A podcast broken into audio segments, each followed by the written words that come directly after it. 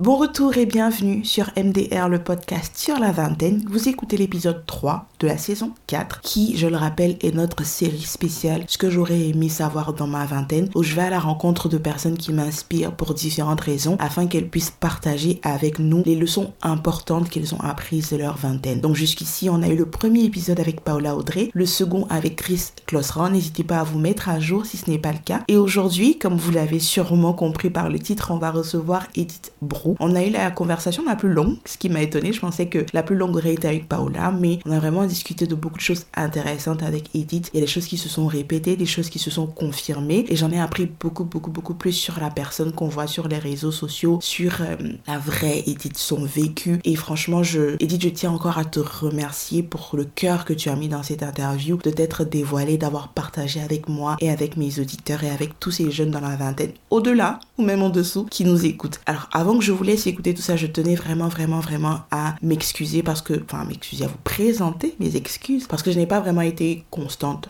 jusque-là dans cette saison du podcast. Et la raison, c'est que je suis hyper stressée en ce moment. N'oubliez pas que je suis aussi une jeune dame dans la vingtaine comme vous. J'ai mes peurs, j'ai mes angoisses, j'ai mes moments de déprime avec le boulot, avec les projets. C'est pas tous les jours facile, je me cherche encore. Je ne suis surtout pas dans ce podcast-là en tant que personne qui s'est trouvée, en tant que donneuse de leçons, non. Toutes les choses par lesquelles vous passez, le manque de confiance en soi, le syndrome de l'imposteur, euh, la, la, la procrastination, tout ça, je le vis au quotidien. Et en ce moment, en fait, j'ai beaucoup de responsabilités. Comprendrez dans les jours, dans les semaines à venir, pour ceux qui me suivent sur les réseaux sociaux, j'ai quelque chose de gros que je prépare et qui, me fait vraiment stresser. Donc vraiment, toutes mes excuses si je n'arrive pas à être... Euh, constante dans ce que je fais, mais je n'oublie pas, je n'oublie pas. Et surtout, si vous avez des profils à me recommander pour cette série spéciale du podcast, n'hésitez pas à m'envoyer des noms, n'hésitez pas à me faire des recommandations. Il y a certaines personnes que j'ai touchées, mais malheureusement qui sont trop occupées, donc euh, qui ne peuvent pas passer dans le podcast maintenant, ce qui fait que je cherche encore. Euh, j'avais ces trois premiers épisodes que j'ai postés, je les avais vraiment fait en stock, en pensant que j'aurais le temps de d'en avoir plusieurs, mais là j'en ai plus. Donc vraiment, si vous avez des recommandations de personnes qui seraient prêtes à passer maintenant dans le podcast, n'hésitez pas. Et puis euh, voilà, merci Merci beaucoup euh, pour votre attention. Merci beaucoup d'écouter, de me faire des retours. Merci à ceux qui me harcèlent sur les réseaux sociaux parce que euh, vous me mettez face à mes responsabilités aussi. C'est vrai que je ne reçois pas d'argent, je ne reçois pas de rétribution, mais c'est quand même un engagement que j'ai pris envers vous et envers moi-même de faire ce podcast. Et puis euh, voilà, trêve de bavardage. Je vais vous laisser profiter de cette heure et demie de discussion que j'ai eue avec... avec Ouh là là, je suis tellement fatiguée. Il est 23h50 et au lieu de dormir à cause du stress, je vous fais l'intro. Avec Edith Brou, je vous laisse écouter tout ça et puis n'hésitez pas à me faire des retours. Déjà, merci d'avoir accepté de me retrouver pour le podcast. Je pense que tu es l'une des premières à qui j'en ai parlé qui m'a immédiatement dit oui. Ça m'a boosté pour aller demander à d'autres personnes encore après. C'est un plaisir. Je laisse te présenter d'abord. Et puis après, je vais t'expliquer pourquoi j'ai décidé de faire cette saison-là. Ah, c'est toujours difficile de se présenter en général. Hein. J'ai envie de faire simple. Je suis euh, Edith Broubleu. Je suis une vagabonde numérique. Non, je rigole. euh, je suis Edith Broubleu. Edith Brou, épouse bleue. Mm-hmm. Et euh, je suis, euh, je suis une femme des médias. Voilà. Déjà pour euh, donner le contexte général, je suis une mhm. femme des médias.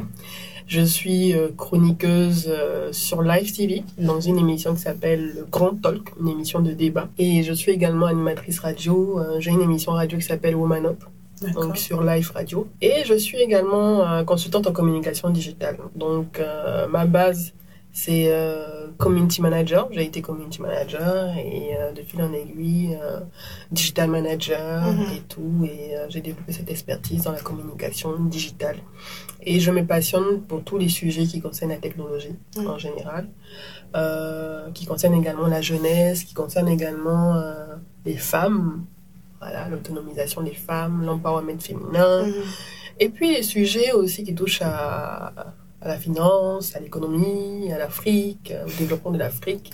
Voilà, globalement, touche à tout. Je suis un acteur du tout, touche à tout. Et quand si je me passionne, je suis à fond là-dedans. Mais j'aime partager, donc j'aime partager l'information. Je me considère plus comme un média maintenant. Euh, J'utilise une plateforme euh, de réseaux sociaux pour euh, informer, parce que j'aime donner la bonne information autant que possible. Mm. J'essaie de donner la bonne information. J'aime que les gens soient informés. Maintenant, je me considère plus comme un média que comme un créateur de contenu, mais vraiment comme un média en fait qui mm. transmet l'information euh, autour de lui. Donc, je mâche l'information et puis je la rends en essayant autant que possible, voilà, digeste autant que possible de euh, vérifier mes sources d'information, mais je me considère donc la Edith Bleu, en plus d'être une femme des médias. Je suis un média. D'accord. Déjà, le podcast, MDR, le podcast sur la vingtaine, Mhm. et c'est une plateforme, en fait, on va dire, pour les jeunes de mon âge, de 20 à 29 ans. Mhm. Euh, parce que c'est une période où on passe par beaucoup de challenges, beaucoup de défis. Il y a beaucoup de choses qui changent dans nos vies. On commence à travailler, la plupart vont se marier, avoir des enfants. Il y a beaucoup de choses qui changent, il y a beaucoup de choses qu'on doit désapprendre et c'est pas toujours facile. Donc à la base, le podcast c'était vraiment ça, c'est une plateforme pour qu'on se retrouve, pour qu'on parle, pour qu'on échange des pistes de solutions. Donc il y a déjà eu trois saisons. Mhm. Et là, je me suis dit bon, on a assez parlé entre enfants maintenant. on va aller voir nos grands frères et nos grandes sœurs pour qu'ils nous donnent les vrais conseils, au lieu de nous blaguer entre nous-mêmes. là. Donc la saison 4, je l'ai intitulée Ce que j'aurais aimé savoir dans ma vingtaine. Donc on va commencer par parler de ta vingtaine à toi. Mhm. Déjà, niveau euh, professionnel, ça, ça a été comment le début de ta carrière? Comment est-ce que tu l'as vécu? Le début de ma carrière, on va dire que c'est un, un concours de circonstances. Le fait que je, je ne voulais pas abandonner mes, euh, mes rêves aussi. Donc, j'étais, euh, j'étais en deuxième année de sciences économiques. Je sais pas ce que je faisais là-bas, mais mes parents voulaient que je, je fasse sciences éco, que je aille à la fac. Je voulais pas aller à la fac, à l'université euh, Félix Houphouët-Boigny. Mais bon, ils ne pouvaient pas me payer des études en, en, en communication. Donc, parce que moi, je voulais devenir publicitaire, en fait, à la base, comme ma grande sœur, Anna Ballot. Et euh, ils ne pouvaient pas. Ils n'avaient pas les moyens. Ce sont juste des fonctionnaires. Un enseignant en, en sciences naturelles et puis une bibliothécaire de l'ENS. Et euh, voilà, ils n'avaient pas les moyens. Bon, je pouvais pas trop me plaindre. hein. À 22 ans déjà, 23 ans déjà, euh, voilà, je, je me gérais moi seule. J'avais pas d'argent de poche et tout. Donc, euh, j'allais sur les bancs. J'essayais de comprendre, euh, surtout les maths. Mais c'était pas passionnant. Voilà, c'était pas passionnant, franchement. Pas, c'est pas là où je voulais être, Ouais. en fait. Et donc, j'ai fait les deux années, tant bien que mal. Et puis, à un moment, j'ai eu l'opportunité, grâce à ma grande sœur, à mon aîné, qui est vraiment mon modèle, qui avait une maison de production qui s'appelait euh, Dogon Production à l'époque, Mhm. qui était euh, sur la voie de, de Las Palmas, là, en face de la station. Mhm. Et elle avait une agence de, une maison de production audiovisuelle. Et c'est là que euh, mon premier amour a démarré. Mon premier amour, c'est la production audiovisuelle, avant l'Internet. Donc j'ai découvert la prod audiovisuelle et tout comme stagiaire. Donc je partais à l'école, à l'université et puis Mhm. j'étais stagiaire, euh, j'étais secrétaire de production audiovisuelle. J'assistais l'équipe euh, dans tout ce qui était un document concernant la prod, les scripts à vérifier, à imprimer, à taper, à corriger, tout ça. Et comment c'était de gérer les deux, l'école et le boulot en même temps? Il n'y a pas de complications en fait. Ça me ça m'allait parce que on avait des on avait des demi-journées, soit c'était le matin, soit Mhm. c'était le soir. Donc, quand j'avais pas cours, je partais, euh, je partais là-bas, en fait. Et euh, à un moment donc de l'année, ça prenait plus de temps. Ça me passionnait plus, Mhm. voilà. Et euh, même avec les examens, pff, je faisais, mais les... Le cœur pas. Mon, mon le cœur- le cas n'y était pas. Franchement, je me voyais pas devenir professeur de maths ou bien quoi, whatever. J'ai même, même voulu faire le... Oh Le MSTCF, c'est la, la partie, euh, la version payante Mm. de, de la fac de sciences éco. Ok. Mais je voulais me blaguer comptable, pourquoi moi Purée, what the fuck Donc, euh, pendant que j'arrivais, je tenais, je partais euh, aux deux plateaux, après Cocody, Mm. bien quand j'avais pas cours. Et puis voilà. Et de, des fois, j'étais assise sur les bancs de la fac, dans l'amphi, avec mes copines, mes voisines de l'époque. Mm. Puis j'étais là, attends, ah, mais je fais quoi ici? Parce que j'étais déjà dans le monde de l'entreprise. Du coup, tu commences à voir la vie un peu différemment. Voilà, Tes totalement. perspectives changent et tout ça. Totalement. Mm. C'est pas les mêmes réalités. Mhm. Euh, j'ai déjà, euh, en tant que stagiaire, euh, une prime de, de stage. Mm. Euh, et puis, c'est pas, c'est pas la même manière de penser. Tu vois, j'étais déjà, je côtoyais déjà le monde de l'entreprise avec la hiérarchie. Même si c'était ma grande sœur, mais quand on était là, c'était pas grande la petite sœur, patronne. c'était le Mm. travail, c'était la patronne et tout ça. Et je rencontrais des personnalités. Mhm. C'est à cette époque que euh, Isabelle Hanot, sa carrière a démarré. Euh, parce qu'on produisait, on a produit la première émission économique, Mhm. euh, donc PAD1 prêt à diffuser Mhm. pour la RTI. C'est l'époque des PAD pour la RTI, ça continue toujours. Et c'était la première émission économique, ça s'appelait Écofinance. Et c'est ce qui a lancé Isabelle Hanot. Euh, donc toute jeune, moi je la, la regardais et tout. Moi je la découvrais aussi Mm. et tout. Donc Euh, nous, on faisait ses prods. Elle était la présentatrice et puis on, on déposait à, à la RTI. Mhm. Bon, à cette époque-là, je sais pas si ça continue toujours, mais c'est la maison de prod qui paye la télé pour faire diffuser. Eh ben. Ils étaient les seuls. Mhm. Et tu veux faire passer ton Ouais, truc. ouais. Et comme tu as un sponsor, donc ils Mhm. considèrent que toi tu as un sponsor, tu dois vois. payer en fait. Et donc moi j'étais dans cet en- environnement et puis à un moment, on était sur des prods, instits, Tu institutionnels. vivais de vraies choses. quoi. De vraies choses. retourner à l'école. Et c'est pas ce que je voulais, je voulais pas faire les sciences éco. Mm. Donc, à un moment donné, j'ai arrêté, je partais Mm. plus en cours. Et mes parents savaient pas. Donc, je partais plus en cours. Euh, J'étais déjà. Voilà. J'écrivais même des scripts. Mm. Euh, c'est la maison de production donc, de ma sœur qui a produit la série, euh, peut-être, je sais pas si tu connais, On est où là? Oui, ça C'est me une dit quelque série de gags, de mini-gags Oui, euh, oui, qui passaient sur la RTI et Mhm. tout. Et puis même, c'est maintenant versé sur Internet. Maintenant, Mhm. on est où là, on est où là. Euh, et donc, on était à fond sur cette production. C'était notre bébé et tout. On avait plusieurs saisons. Et euh, à un moment, arrêté. Je partais plus. Ouais. Donc à un moment, bon, fallait les informer, quoi. C'est combien de temps environ après? Ma mémoire n'est pas vraiment bonne, mais je pense que quand les, je pense les résultats des examens et tout ont commencé à sortir, et puis à un moment, pff, que je, parce que tu vas dire que tu passes en, en licence, que tu fais pas la licence. Donc à un moment, l'année prochaine, bon, faut expliquer et tout. Puis moi, à un moment, j'ai dit ouais, franchement, euh, euh, je travaille déjà, j'ai déjà certaines responsabilités, donc Mm. C'est pas ce que je veux faire, donc j'arrête. J'ai arrêté. Je leur ai dit que j'arrêtais, mais j'avais déjà arrêté depuis en fait. C'est après ils ont, ils ont senti. Parce que ma mère elle est à l'université, elle, est, Ah, elle travaille à l'université. Ah, n'importe quoi. Il y a quoi dans, dans la communication? Ça paye pas. Mais j'ai dit, mais ta, ta fille est née, elle est dedans, elle est directrice. Quand elle te donne de l'argent, là, ça paye pas. en fait, eux, ils avaient une vision. Tu vois, les parents, d'un- nos parents, les, les baby boomers, Mm. là, ils sont nés dans les années 50, 40, 45. là. J'ai une vision de c'est uniquement le fonctionnariat qui est la sécurité. Mhm, Tout ce qui est privé, entreprise privée, secteur privé, c'est risqué. Bon, ils ont raison, ils se disent, je veux protéger l'enfant. Donc voilà. Donc ça a été un peu le choc, ils étaient fâchés. Mais moi, j'ai continué. Et puis, euh, malheureusement, elle a dû fermer. Euh, parce que bon, à un moment donné, il y a eu des frictions avec la RTI, ils ne voulaient plus payer, ils se jouaient dangereux. Et euh, donc, mon beau-frère, donc son époux, Mm.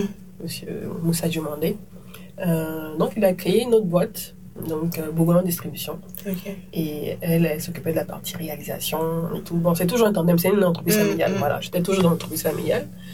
Et là-bas, j'ai encore eu beaucoup plus de responsabilités. Voilà. J'étais vraiment la seconde après lui, quoi. Mhm. Après les deux, on va dire. Et à quel moment est-ce que tu tombes amoureuse du digital? C'est dans cette entreprise, donc dans son entreprise, à Bogolan Distribution, que je, je découvre que je tombe amoureux du digital. Euh, pendant mes heures, parce que en plus, donc j'étais la chef de vente. Mhm. Je gérais euh, à cette époque des équipes, une équipe d'hommes qui devaient aller sur le terrain pour vendre les premiers téléphones prépayés fixes de Côte d'Ivoire Télécom. Ça s'appelait Fidelis. Est-ce que nous on était nés? Ah, si vous êtes en prison. les premiers téléphones prépayés fixes de Côte Ok. d'Ivoire Télécom, c'était pas encore Orange. Mm. Et moi, j'étais chargée donc d'affecter chacun à une Mhm. zone Mhm. et puis de leur demander des résultats des pères de famille. Moi, j'avais 23 ans, 24 ans. Bon, je venais, j'étais. Est-ce que j'avais accouché? À 100 ans, j'avais eu mon premier enfant. Ok. Et euh, c'était un challenge. Je sentais même pas que j'étais jeune à cette époque. Tu avais déjà tellement de responsabilités. Voilà, tellement de responsabilités ouais. à mon âge et tout, que des fois, tu, tu es obligé de hausser le ton. Tu- bon, des gens qui sont deux fois plus âgés que toi, un tonton et tout. Et entre tu sens qu'ils te parlent de toi. et- Mm. Mais bon, ils n'ont pas le choix, ils sont obligés de travailler et tout. Bref, il y a des responsabilités. Et euh, je pense que c'est le fait d'avoir côtoyé donc les produits de Côte d'Ivoire Télécom à cette époque. Et aussi, j'avais des heures libres. Donc pendant mes heures libres, j'avais le temps d'aller sur Internet. Mhm. C'est là que j'ai découvert les blogs. D'accord. Je connaissais pas les blogs. Euh, C'était vraiment les débuts d'Internet. On était en 2005-2006. D'accord. C'était vraiment les, euh, les débuts d'Internet. euh, C'était balbutiant. On avait arrobas télécom. On avait des débits de ah, 256K. même. 256K, même c'est que tu avais l'argent, tu vois. Ah, ça. Et euh, quand tu pouvais te connecter, c'était un plaisir. Le fait de recevoir euh, un email, euh, de voir que c'est en grade, comme ça, tu sais que tu as reçu un nouveau message, même si c'est une newsletter, bref. C'était une joie incroyable. Mm. Donc, je découvre les blogs. Le blog de. Comment il s'appelle Éric Dupin, si je ne me trompe pas. Euh, Presse Citron. Ça a été vraiment le premier blog français qui m'a qui m'a impacté. C'était un blog sur la technologie, D'accord. spécialisé sur la technologie. Et moi, déjà à la base, depuis toute petite, j'étais passionnée de tout ce qui était futuriste Mhm. tout ce qui touchait à, à la science-fiction, tout ce qui touchait à la tech. J'avais déjà ce truc-là. Mm. Star Wars, Stargate, ça c'était vraiment... C'est des choses qui me plaisaient, des séries qui me plaisaient et tout, parce que je me projetais dedans. Bon, je me trouvais bizarre. Je crois qu'à un moment, j'ai voulu avoir des... J'ai payé des lunettes. J'ai voulu avoir des lunettes rondes, là. À cause d'un film que j'avais regardé. C'est ton Tibet, ouais, c'est ça. J'aimais le style, la vibe. Voilà, exactement. Mais c'est maintenant que je rends compte que j'avais une tête ronde depuis que j'avais des lunettes rondes. Et euh, donc, j'étais déjà dedans, dans la plongée dans tout ce qui touche à la technologie. Mm. Et ça a résonné, en fait. D'accord, ok. Et j'ai créé mon blog à ce moment-là. Ok. Et quand tu crées ton premier blog, de quoi est-ce qu'il parle? De tout et de rien. Franchement, j'étais perdue. Mm. Je découvrais. Donc, euh, je savais pas, j'avais pas de ligne éditoriale. Mm. J'avais appelé godivoire.blogspot.com. J'avais pas l'argent pour. Pas, tu peux pas payer par Si, carte de si. crédit, tout ça là. Donc, Il n'y avait pas de jamour. Voilà, il n'y avait pas de Jamo à l'époque. Donc, tu ne pouvais que te t'en tenir à l'extension de base euh, point .blogspot. Donc, c'était la partie blog de Google. si. Point .blogspot.com. J'ai eu un blogspot aussi. C'est ça. Ouais, vers- je crois que c'était vers 2012-2013. Mhm. Comme quoi, c'est pas toujours nécessaire de savoir où on va au départ. C'est ça. Peut-être juste explorer et puis découvrir au fur et à mesure. Faut tâtonner, en fait. Ouais. Et c'était quoi le prochain big truc après la découverte du blog? Euh, la communauté, on va dire tech, en 2008 et 2009, d'autres passionnés de technologie. Ok. Donc, euh, plein de personnes qui sont devenues des amis par la suite, des compagnons euh, de lutte et tout. euh, Jean-Patrick Eouman. Mm. Bon, il y en a plein. Cédric Akele. Bon, il y en a qui, qui, ont, qui ont arrêté en cours de route. Mais il y en a plein qui, euh, voilà, qui, euh, Continue qui encore. continuent encore. Et c'était une belle époque, en fait, parce qu'on était tous passionnés de technologie. Mm. On voyait des conférences technologiques à San Francisco, Californie euh, aux États-Unis. On voyait que ça bougeait même au Maghreb, dans les conférences technologiques. On voulait faire quelque chose dans la tech, mais on ne savait pas comment on allait le Mm. faire. Mais on savait que c'était l'avenir, en fait. Comme on était des geeks, Mhm. on se réunissait pour en parler, bref. On ne savait pas où on, partait, mais en tout cas, on voulait faire quelque chose, un métier dedans, tu vois. Donc voilà, on, on discutait, on se retrouvait. Et à quel point tu dirais que ça a été important pour toi d'avoir cette communauté? Ça a été déterminant. Mm. Sans eux, je ne serais pas Edith Bou. Sans eux, je ne serais pas, euh, je veux dire, à ce niveau-là. Je n'aurais pas cette, euh, on va dire, audience et tout. Parce que on a appris beaucoup l'un de l'autre, en Mm. fait. On a créé une association, donc en 2009, à Kendewa. Mhm. On Oui, je me était, souviens. euh, voilà, tu vois, on était plus d'une dizaine. Il y avait peut-être moi et une autre fille. Bon, elle, après, c'était les premiers trucs en même temps. Elle a lâché le truc. Mais moi, j'étais la plus, j'étais plus à l'aise avec les hommes, en fait. Donc ça a plus matché. Mhm. Donc ils étaient une dizaine, moi j'étais la seule. J'ai été élue secrétaire générale en même temps. Moi j'avais une vision du truc. Mhm. Jean-Patrick c'était le président. On a fait le premier barcamp. C'était 2009, voilà. Une conférence tech, tu vois. On a assis par terre, nos ordinateurs. Les images qu'on voyait là, voilà. Les geeks. Vous avez fait Parce que pareil. non, exactement, on se voyait créer le, le prochain. euh, parce que Facebook est né en 2007. Mhm. Google, c'était aussi récent. YouTube, on n'en parle pas. Donc, on voulait créer le premier, en tout cas, euh, un pendant similaire, Mhm. qui allait faire boum, quoi, tu vois. Mais en tout cas, la vision d'Akenewa, c'était former les jeunes, sensibiliser les jeunes Africains à un meilleur usage Internet. C'était notre motivation. Donc, on devait tout mettre en œuvre autour de cette thématique-là pour faire des campagnes de sensibilisation, Mhm. inciter les jeunes à rentrer dans la tech. Mhm.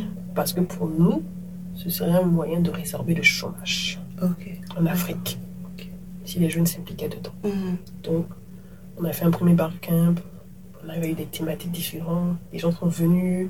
Bon, des geeks, hein, au début, Mhm. c'était, on avait fait ça à- à- au Miage. Mhm. Donc, dans la zone du Miage à l'université mathématiques et quoi. Et il n'y avait pas eu beaucoup de monde. Et euh, la deuxième édition, c'était à Feu, au Hollywood Boulevard, qui est Mhm. devenu Bloom. Je pense que, euh, comme il s'appelle Watton, qui était le propriétaire de, de Hollywood Boulevard à l'époque sur la rue des Jardins, donc est devenu Bloom aujourd'hui. Mhm. Et c'est vraiment lui qui nous a permis d'avoir un lieu où nous, les geeks d'Abidjan, on pouvait se retrouver. Quoi. Il nous a accueillis pour tous nos événements. Et pour le second barcamp, on a eu la chance d'avoir le sponsoring de Google 1000 dollars. C'était Mhm. beaucoup pour l'époque. Mais vraiment, c'est habitué maintenant. Un truc, mais bon. Mais ça devait être un gros boost. Ouais, ouais, c'est non, mais- oui. Ah non, le fait même d'avoir Google qui vient. Qui nous accompagne. Mm. Ils ont fait une deux, trois gars là. Ah, c'était, c'était, c'était une fierté. Donc, Mm. on a organisé ça au HB, conférences et tout, les thématiques. Les passionnés étaient venus parler. Christian Roland, tous les pères d'Open Source. J'ai l'impression de toucher tes rêves, Voilà, tu vois, ça. non, tu vois, tu entends, tu- au concret, en fait, tu Mhm, vois. mhm. Et tu travailles dans les secteurs que tu aimes. Mhm. Moi, j'avais mon blog qui se développait, toujours Côte d'Ivoire, mais après, entre les premiers débuts où je parlais de tout et n'importe quoi, je me rappelle qu'à l'époque, j'avais parlé de la première grève des employés d'Orange Côte d'Ivoire. Mm. Et ensuite, j'ai parlé de Drogba. je sais pas pourquoi j'ai parlé de Drogba. Et puis, j'ai parlé une fois de ma, ma demi-sœur, une de mes demi-sœurs qui vivait en France et quand elle revenait, euh, elle faisait comme si elle n'avait jamais mangé dîner bouilli. C'était tout ce qui te touchait. hein. Voilà, tout ce qui me touchait, pas de tout. Mm. Et donc, à un moment, quand l'association Akendewa s'est mise en place, que Mhm. j'étais secrétaire générale et j'étais chargée de la mobilisation des nouveaux membres, des nouveaux membres Mhm. Et euh, de donner plus de visibilité à l'association, parler des événements, organiser des événements et tout. Là, je me suis beaucoup plus concentrée sur les, euh, les news qui concernent euh, l'actualité technologique en Côte d'Ivoire. D'accord. C'était le thème, l'actualité technologique en Côte d'Ivoire et en Afrique. Et je ne parlais que de ça. Donc ça s'est affiné. Exactement. Et on était en 2010 maintenant. Donc il y a le blog. Mhm. Ensuite il y a Kendewa. Qu'est-ce qu'il y a d'autre qui se passe dans la vingtaine? En plus, donc, quand je, en tant que secrétaire général d'Akenewa, à un moment donné, donc, j'ai bossé chez, bon, je bossais chez mon beau-frère. Mhm. Et à partir de 2010, je crois que j'ai une transition. J'ai eu un petit flottement, en fait, où j'ai décidé d'arrêter, j'ai démissionné de chez mon beau-frère. Parce que, bon, euh, le salaire m'arrangeait plus. À un J'avais un moment donné, il faut grandir. Voilà, et puis Ouais. j'avais accouché, donc mon Mhm. premier enfant et tout ça, j'avais 23 ans. Comme c'est compliqué, c'est une entreprise familiale, c'est ta grande sœur, c'est ton beau-frère et tout. Et un vendredi, j'ai cherché comment démissionner sur Google et puis j'ai trouvé une lettre de démission. Et Google. Google. Yes, mon ami. J'ai cherché la lettre de démission, j'ai essayé de trucs, et puis j'ai envoyé vendredi Mhm. soir. Et si faisait en semaine, ça n'allait pas fonctionner. Et vendredi soir, j'ai envoyé par mail. Je suis rentrée à la maison, j'ai pris, j'avais payé moi-même mon propre siège quand j'étais enceinte. Fauteuil bien rembourré, là, tu vois, le bureau, là. Voilà, j'ai tout ce que m'a dit. Ma soeur était fâchée, elle était fâchée. Bon, après, ça s'est arrangé. Parce que je j'ai dit à mes parents que moi, je voulais me consacrer uniquement à Ankedewa. Ok. Que euh, je sais pas comment ça se passait. Et j'avais dit à Jean-Patrick aussi qu'à un moment donné, il faut qu'on se structure. Mhm. Il faut qu'on puisse trouver du financement avec des institutions, des ambassades, pour que l'association puisse euh, vivre réellement, Mhm. quoi. Mhm. Et moi, je voulais mettre à fond là-dedans. Donc, j'ai démissionné. Et à, à ce moment-là, ce qui se passe, c'est que euh, on s'entend pas là-dessus. Mhm. Et euh, lui, il avait encore une vision un peu trop, on va dire, euh, non, on fait des actions, nous, on, met- on met notre propre argent et puis on reste comme ça. Ça Ok, reste pas très structuré, quoi, tu vois. Et ah, moi, ça m'arrange pas. Et à cette époque-là, j'ai eu une transition où j'ai été, je suis devenue manager, gérante, pardon, de l'acoustique Ok. qui est un restaurant lounge Mhm. de bateau. C'était vraiment l'un des premiers restaurants bar lounge où en même temps il y avait une scène euh, de live, Mhm. restaurant et bar. Je fais, pas, je fais la transition parce que Christophe Billet, le frère de Serge Billet, paix à son âme, Mhm. qui était le propriétaire de l'endroit, euh, m'a dit ah, je veux que tu gères mes réseaux sociaux. Donc ça a été mon premier, mon deuxième contrat de community management, mon premier, je sais plus trop. Donc j'étais la gérante et je gérais les réseaux sociaux en même temps. Ok. Donc ça a été une transition d'un an Mhm. avant maintenant de passer à une prochaine étape. Et c'était quoi la prochaine étape? La prochaine étape, c'est euh, j'ai commencé à travailler après, un an plus tard, chez euh, AOS, le groupe AOS, de Christian Roland et Sandrine Roland. Mhm. Et euh, sans faire d'efforts, je lui ai dit, ils savaient, ils voyaient déjà ce que je faisais en termes de mobilisation, Mhm. de communication sur les réseaux sociaux. Je sais pas qu'à l'époque, le métier que je faisais, c'était community manager. Et j'ai découvert que c'était ça, en fait, le Mhm. community management. Et donc, ils m'ont engagé en, tant que chef de projet web Mhm. et community manager dans leur agence de communication. Donc, pendant un an aussi, voilà, j'ai géré, euh, géré ça chez eux. Ce que j'entends quand je t'écoute, parfois on ne sait pas comment, mais on sait où. Mhm. Tu, tu savais toujours où tu voulais aller. Mhm. Tu avais une vision, que ce soit pour toi-même ou pour les, les projets sur lesquels tu travaillais. Et au fur et à mesure, tu découvrais en fait le chemin pour y arriver. Ce qui peut être très compliqué à faire, je pense, à tout âge, d'avoir parfois une vision en laquelle presque personne ne croit. Et tu dois, surtout dans ton contexte où le, la tech c'était pas encore ça, comme je disais, le community management, on savait même pas ce que c'était en fait. Tu as été l'une des premières, l'un des premiers à, à le faire. Et je me, ça me fait penser à, à, à l'épisode, on a fait un épisode avec Chonté aussi, Mhm. où elle en parlait parce qu'elle elle a, elle a fait ses études, elle a eu ses diplômes. Mm. T'imagines des combien de millions dans des études et tu Mm. reviens, tu dis, dit que non, je vais être maîtresse d'école parce que moi, je veux transformer l'éducation Côte d'Ivoire, donc je vais aller apprendre. Et après une année sabbatique pour faire son sang. Donc, il faut vraiment beaucoup de courage pour, euh, pour se lancer, surtout quand on n'a pas encore pied dans ce qu'on fait. Euh, est-ce que quel est le mot que tu utiliserais pour décrire ton parcours professionnel dans ta vingtaine? Je dirais vision, ténacité, chance, euh, et puis historique parce que j'étais quand même à un tournant historique. Mhm. On était au début d'Internet. Mhm. On était vraiment dans les débuts d'Internet. Je pense que si j'étais pas dans les débuts d'Internet, que j'ai démarré à cette époque, ça aurait été totalement différent. Je Mhm. dis, je démarrais en 2010. Et les étoiles étaient alignées, comme on dirait. Voilà, les étoiles étaient vraiment alignées. On était au début de quelque chose, un tournant historique Mhm. dans l'histoire même de notre pays, du continent. Euh, et on savait pas qu'à ce moment donné, le monde serait hyper connecté. Mhm. Nous, on est né avant les ordinateurs. On est né avant Internet. Mhm. On a découvert Internet après, après euh, le bac. C'est là qu'on a découvert euh, Internet qu'on connaît aujourd'hui. Mhm. Donc, il y a historique aussi qui rentre en ligne de compte. D'accord. Et quand tu compares aujourd'hui là où tu es professionnellement et ce que tu as accumulé comme expérience dans ta vingtaine, est-ce que tu vois vraiment cet effet en fait de cumulation où tu te dis que je faisais des choses peut-être juste par passion et aujourd'hui je vois que chaque petite chose que j'ai faite m'a amené là où je suis? Est-ce que tu vois clairement ce chemin-là en fait qui s'est dessiné Oui, je pense que j'ai, euh, comme je le disais, j'ai vraiment eu beaucoup de chance de rencontrer toutes les personnes que j'ai rencontrées dans mon, dans mon parcours. J'ai une base solide sur laquelle je sais de capitaliser et je continue de capitaliser en fait. Je pense que là, je considère que je suis à la quatrième étape de ma vie. Et ce qui me plaît dedans, c'est que j'ai la possibilité de me réinventer à chaque fois. J'ai la possibilité de me réinventer à, à chaque fois. Et euh, j'ai cet avantage de ne pas être figé en fait.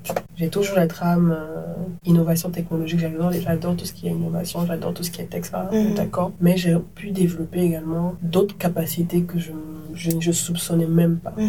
Aujourd'hui je suis mon animatrice télé. C'est Exactement. vrai que tu reviens un peu à l'audiovisuel mais de l'autre côté de la caméra. Exactement. Mm. C'est-à-dire que j'ai commencé par l'audiovisuel, je reviens aussi à l'audiovisuel et je mêle le digital en fait. Mhm, mhm. j'ai les deux. Et je pense que je devais passer par toutes ces étapes-là, ces difficultés, ces tâtonnements et tout pour euh, arriver à là où je suis. Je considère que je suis toujours en expérimentation. Ma vie est une expérimentation en fait. Pour moi, c'est une expérimentation et puis c'est un apprentissage continu. Je ne considère pas que je suis arrivée, non. Tant que je suis encore vivante, je continue d'apprendre. Mhm. Et euh, je m'émerveille toujours comme un enfant, autant que possible, de tout ce que j'apprends de nouveau, avec toujours la trame technologique parce que je considère que j'ai la chance de vivre un nouveau tournant historique de l'histoire de l'humanité Mhm.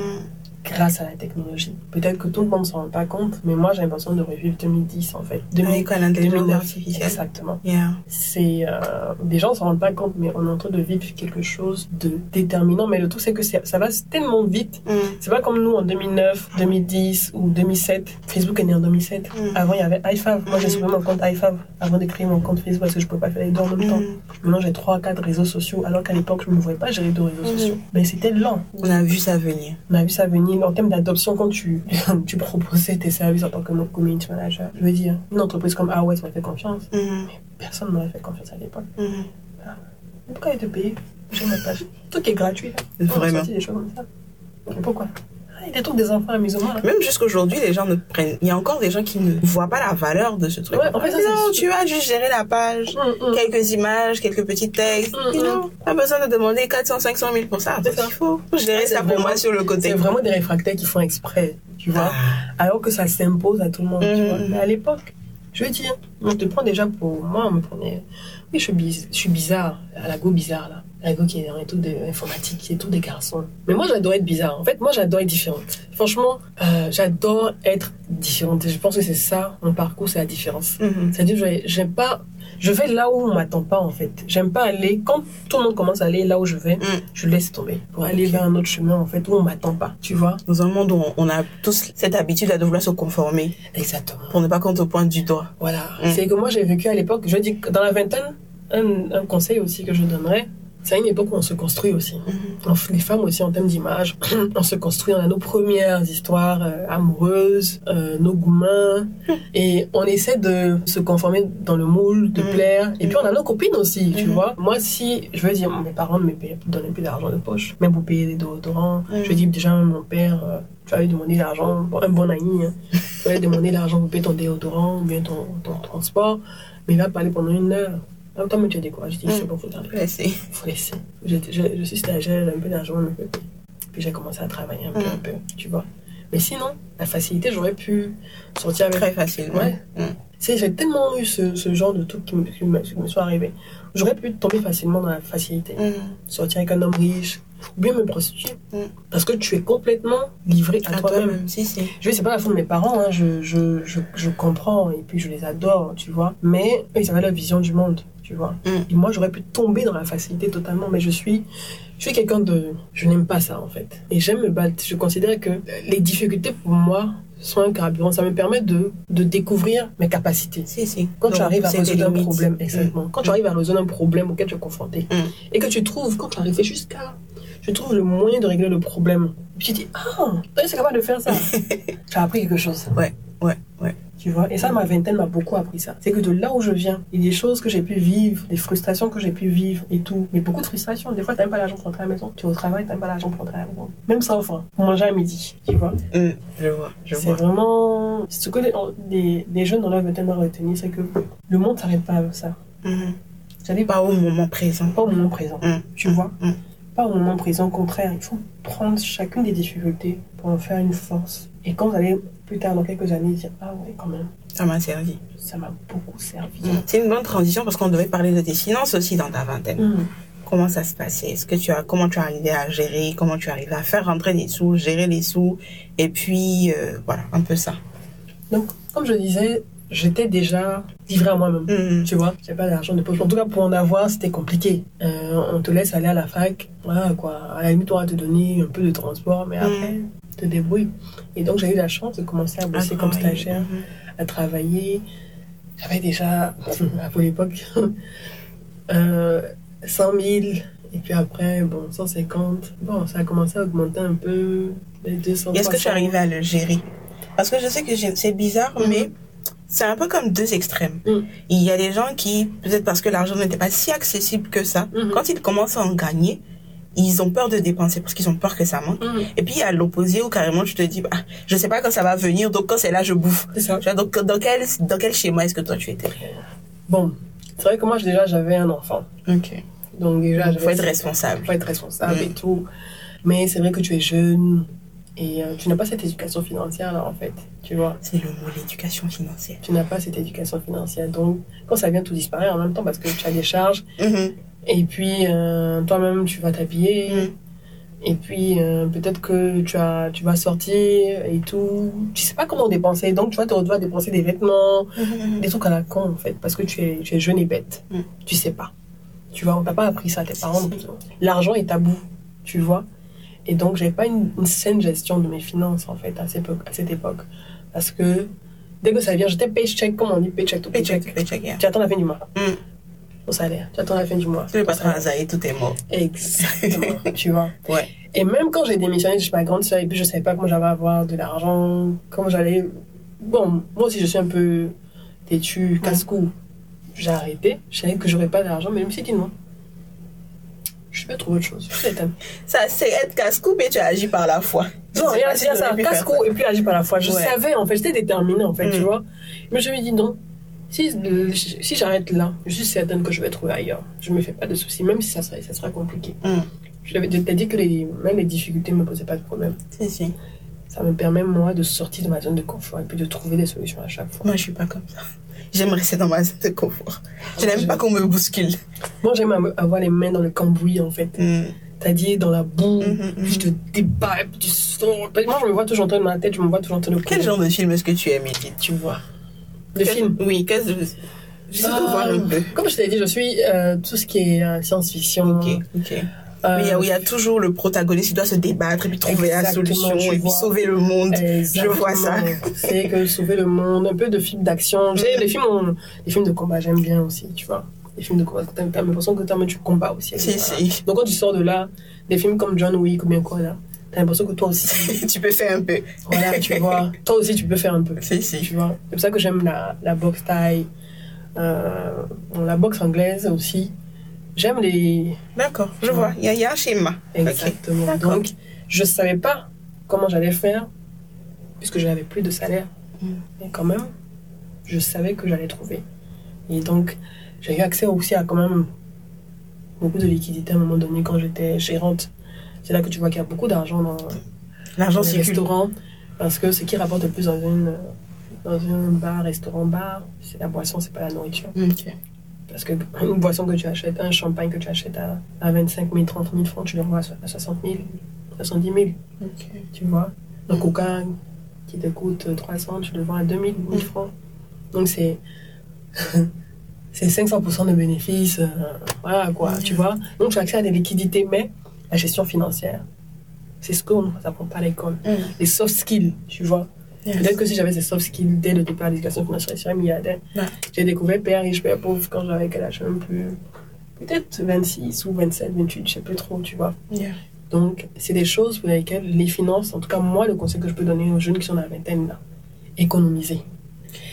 N'essayez pas, oui, c'est bien, il faut faire le payard, La mais vida loca. la vie loca. mais tu as encore tellement de temps devant toi, tu vois. Tu as encore tellement de temps et tu as des enfants qui vont venir jouer et tout. Mm. Je veux dire, ah, pas se, se restreindre, mais il faut. Hier, je faisais un, un space avec Orange, euh, avec euh, Stéphane Kouakou, Mm. qui, a, qui a lancé le défi épargne. Si, si. Et puis, euh, Karl Amoussoulifi, qui a aussi une histoire dans, dans tout ce qui est gestion financière et tout. Et euh, Stéphane disait que lui, dans ses débuts, en tout cas dans la vingtaine, Mhm. bon, c'est vrai qu'il a une bonne base avec sa mère. Oui. Comme il disait, que sa mère lui a beaucoup appris en termes d'éducation financière. Mhm.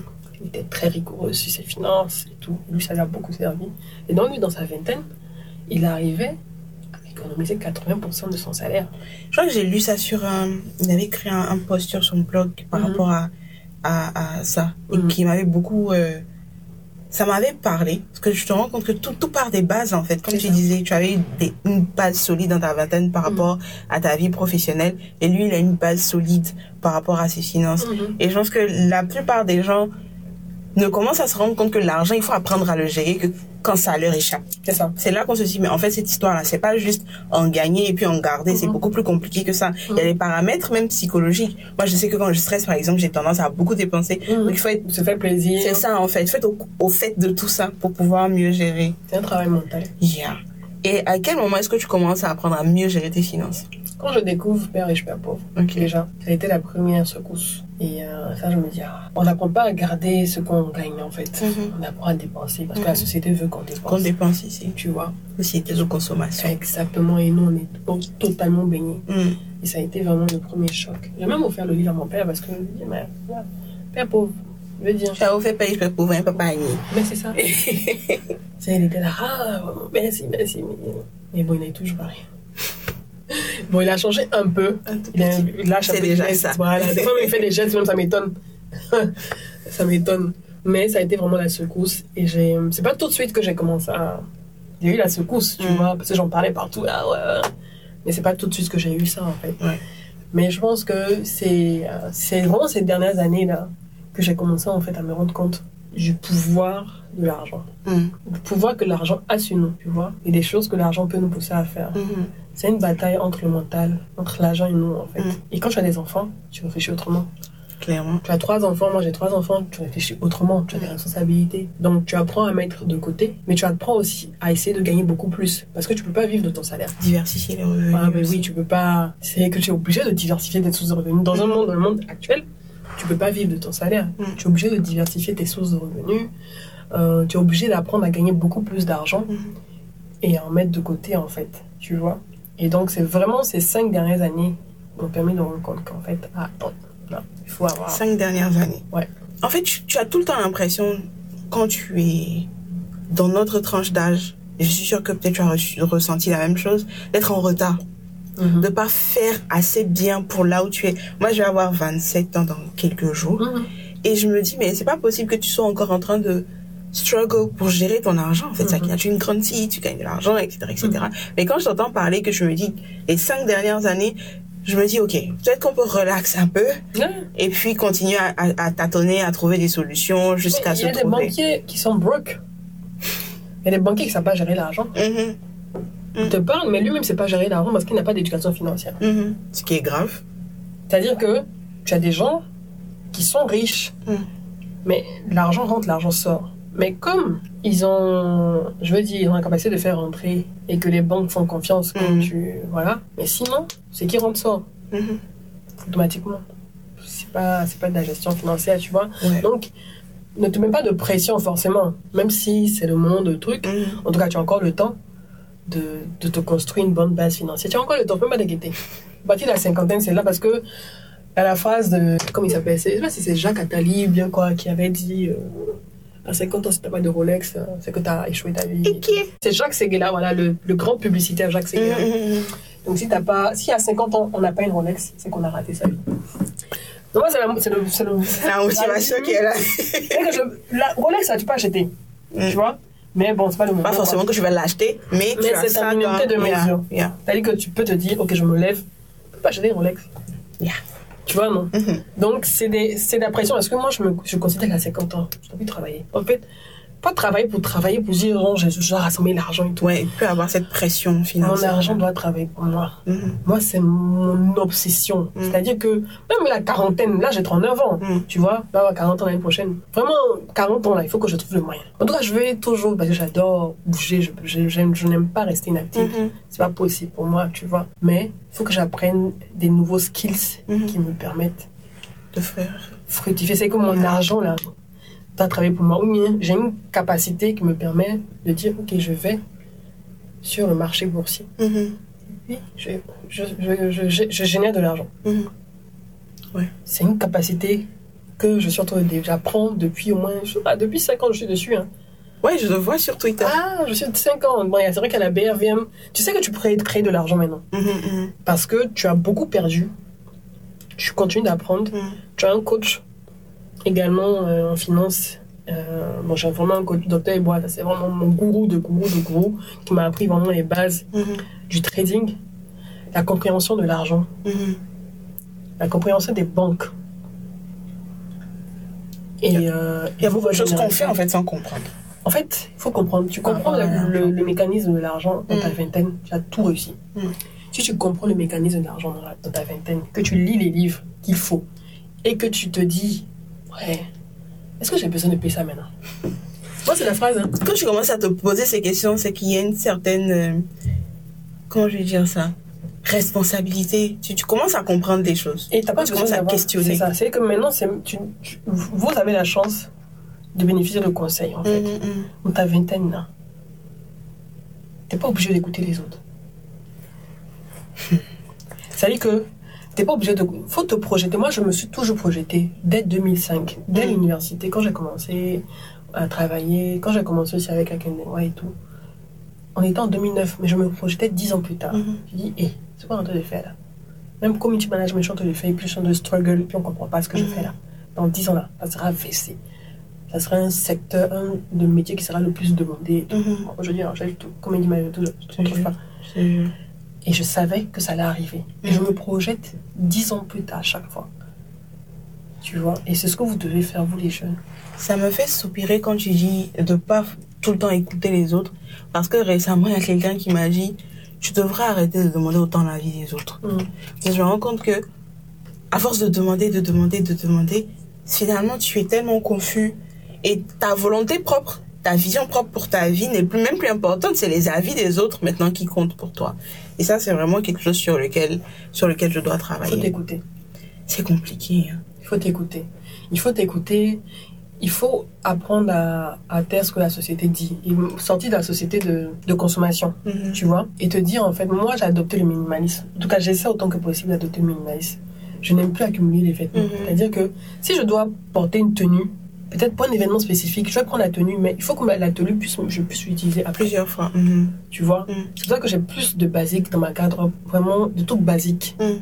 Un pantalon noir, un jean bleu. Ça, c'est ma prochaine étape, les basiques. Voilà, les basiques. C'est-à-dire que je me suis vu à un moment donné où j'accumule, tu achètes des vêtements chers, tu achètes, j'achète, et puis tu portes ça une fois, deux Mhm. fois. À un moment, j'étais là, après, tu dis, mais j'ai rien apporté. j'ai rien porter. et quand tu regardes la valeur de tout ce que tu as acheté, mais en fait, Mhm. c'est du gaspillage. Les achats compulsifs. Tu es sur Instagram, tu regardes, ah oui, je vais acheter. Mais tu portes ça une fois, deux fois, tu peux même plus porter. Amazon. Mais c'est ça, tu as accumulé. Moi, j'ai- moi, j'ai eu ma période quand j'ai eu, j'ai eu, j'ai eu des, j'ai eu en possession de l'argent, mais de Mhm. ouf. Mais j'ai fait des folies. J'ai fait des folies à Paris. Vraiment, et puis, je pense que c'est important de faire des folies. C'est important. C'est vrai que c'est pas un conseil approprié, mais moi, je dirais, le fait d'avoir fait des folies tôt, ça aide.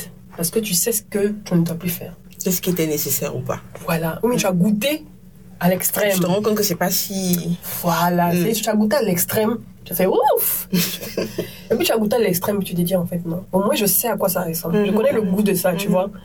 Et c'est pas, c'est pas nécessaire pour mon épanouissement personnel. Si, si. Tu vois Pourquoi je dis minimalisme? Et puis aussi, ce que- ce qu'on appelle. euh, oh, on a un terme pour ça. C'est euh, concernant les achats compulsifs. Mhm. C'est-à-dire que quand tu regardes l'achat que tu es en train de faire, que tu t'apprêtes à faire, tu te dis, mais attends, il faut te poser toutes les questions d'abord. Et tu as vu une jolie montre. Est-ce que j'en ai besoin? Est-ce que j'en ai besoin? Une balmaine Mhm. Est-ce que j'en ai besoin? Sur le moment, c'est joli. Mhm. Je, je peux acheter. Mais est-ce que j'en ai besoin? Est-ce que je vais la porter déjà? Mhm. régulièrement Est-ce que j'ai pas un autre achat ou une autre dépense? Plus importante. plus importante Est-ce que j'ai pas un examen à faire? Mhm. Est-ce que euh, les, les- les- je je dois pas changer les quatre roues de la voiture? Mhm. Mhm. Des choses qu'on oublie, mais sur l'instant, tu dis, ah, je vais prendre. Ou bien le vendeur, la vendeuse, ah, En train de te flatter te flatter, là. puis tu es là, bon, il va pas ressortir vide, le magasin. Quand même. Voilà. Donc, c'est de t'écouter Mhm. et puis de te poser des bonnes questions. J'ai trouvé le terme. Le coût d'opportunité. Ok. D'accord. Est-ce que ça en vaut la peine? La peine. Est-ce que cet achat en vaut la peine? Si dans ta vingtaine, et même dans ta trentaine, tu arrives à faire ça, c'est-à-dire que tu, tu bloques. Mais tu peux voir un joli boubou. Ah, Faut pas parler de tu moi vois- comme ça, je n'apprécie pas. J'ai accumulé des trucs comme ça. Hein. C'est que tu vois les trucs des créateurs africains. Mhm. Ah, tchac. Dis ça, ça va sur Instagram. Mais, mais une fois que tu as porté une fois, là, C'est fini. c'est fini. C'est nouveauté est finie. Exactement, Mm. tu vois. Et le coût d'opportunité, quand tu accumules, tu fais tout ça. Mais attends, est-ce que c'est nécessaire? Mm. Tu peux avoir un ou deux de temps en temps, mais ne pas se mettre de pression et puis être minimaliste. Moi, ce qui fait que, par exemple, je stresse quand j'ai beaucoup de vêtements dans mon armoire. C'est devenu un stress. Mhm. Moi, je rêve, je, je veux juste une armoire.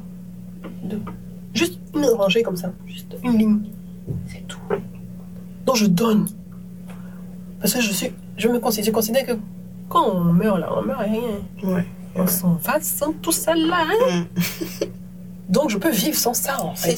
Le dernier, on va dire la dernière rubrique de la discussion, ce sont les, les relations. Il y a trois ramifications. Les relations avec les parents, Mhm. avec les amis et les relations amoureuses. Les gourmands, comme tu disais tout à l'heure. D'accord. Par quoi est-ce que tu veux commencer? Bon, les relations avec les parents, euh, oui, mes parents sont, mes parents sont cool. Hein. Ma mère, c'est la vraie bêtée pure qui, euh, qui, elle prend tout à cœur. C'est ma mère quand ça, ça, ça se passait bizarrement à l'école, au, au primaire ou au secondaire, elle partait voir les professeurs pour comprendre. Mhm. Vraiment, c'est une femme impliquée, quoi. Et euh, on, je veux dire, avec mes parents, on parlait pas, on parlait pas beaucoup. Comme je le fais avec mes, mes, mes garçons, où je communique. C'est pour ça que je communique beaucoup avec mes garçons, tu vois, parce que on, on parlait pas vraiment. On parlait pas, on se confiait pas. Mhm. Tu vois, si tu as peut-être euh, des peines ou bien euh, tu as tristesse.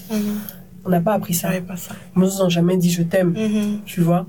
C'est pour ça que moi, avec mes enfants, autant que possible, chaque fois, je, je leur dis je t'aime, je t'aime, je t'aime, je t'aime. C'est vraiment la relation classique euh, d'un parent africain Mhm. euh, avec son enfant, en tout cas de l'époque, quoi, tu Si, vois. si. Les sentiments n'étaient pas dévoilés, en fait. Mais je leur, je leur en voulais pas, je leur en voulais pas, parce que c'est ce que j'ai toujours connu, Mhm. tu vois. Mais quand il s'agissait, par exemple, de soutenir ou de d'aider, en tout cas, ils essayaient de faire au maximum, quoi. Et ce sont de très bons grands-parents, Mhm. très attachants et tout. Franchement, ils m'ont beaucoup aidé pour les enfants, énormément. Même quand, à 23 ans, je suis venue, a dit, parce que je voulais avoir un enfant à 23 ans. Ça, je voulais avoir un enfant à 23 ans. Je savais que je voulais un enfant. Je voulais avoir mon binôme. Mhm. Quand je rentre à la maison, il est là. Et comme je vivais encore chez mes parents et tout, euh, ah, ouais, mais tu n'es pas marié, t'as un enfant. euh, bon, ok, mais ils ont accueilli la petite fille, ça avait bonheur, il était content et tout. Euh, le deuxième aussi arrivé et tout. Euh, je n'étais toujours pas mariée, mais ils sont fins. Ils m'ont beaucoup soutenu. Euh, quand même ça s'est mal passé avec le père de mon second, ils m'ont beaucoup, beaucoup soutenu. Ils ont Mm. toujours été de mon côté. Et franchement, ils sont les meilleurs parents du monde. Quoi. Et pour ça, je les remercie. Ils m'ont donné de bonnes bases. Est-ce que tu dirais qu'il y a une différence dans vos relations quand tu étais dans ta vingtaine et aujourd'hui? Hum, bon, maintenant, je suis bientôt de la quarantaine. Euh, ils voient que euh, ils peuvent compter sur moi. Euh, je suis capable de m'occuper d'eux. Mhm. Et même quand j'étais dans ma, dans, dans ma trentaine, j'ai fait des travaux à la maison. D'accord. J'ai j'ai- fait construire une dépendance. Bon, c'est vrai que j'ai fait dans la maison, mais j'ai carrément. Déjà, je voyais quand j'étais plus jeune, je voulais modifier la maison, tu vois, à, ma, à mon image, tu vois. J'ai cassé la, la cuisine pour la rendre plus grande. J'ai cassé le salon pour le rendre plus grand. Déjà, même quand je, je réfléchis à mais comment j'ai pu réussir à faire ça? Mhm. à faire des travaux de modification dans la maison de mes parents, Si, si. déjà dans la trentaine, à construire une dépendance. Franchement, je me demande comment j'ai réussi euh, maintenant, quoi. Et je leur ai apporté ça, parce que je voulais apporter ça dès maintenant, en fait, Mhm. tu vois. En tout cas, faire ce que je pouvais faire pour eux, quoi, tu vois.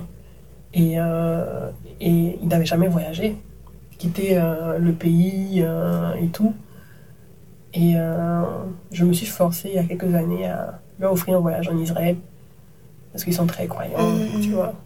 À leur offrir un voyage en Israël et tout. Tous les deux, ils n'étaient jamais, ils jamais quitté la Côte d'Ivoire.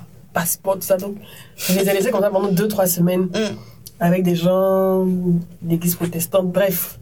Ils ont kiffé et tout. Mm. Franchement, ça a été une fierté. Je voulais leur offrir un voyage comme ça, quoi. Tu vois. Ça me fait penser au fait que généralement, ce sont les parents qui font découvrir des choses à leurs enfants. Mhm, Et toi, tu as eu l'occasion de faire découvrir quelque chose à tes parents. Ouais, ouais, parce qu'ils sont dans leur bulle, tu vois. Mon père, il fume pas, il boit pas, il sort jamais.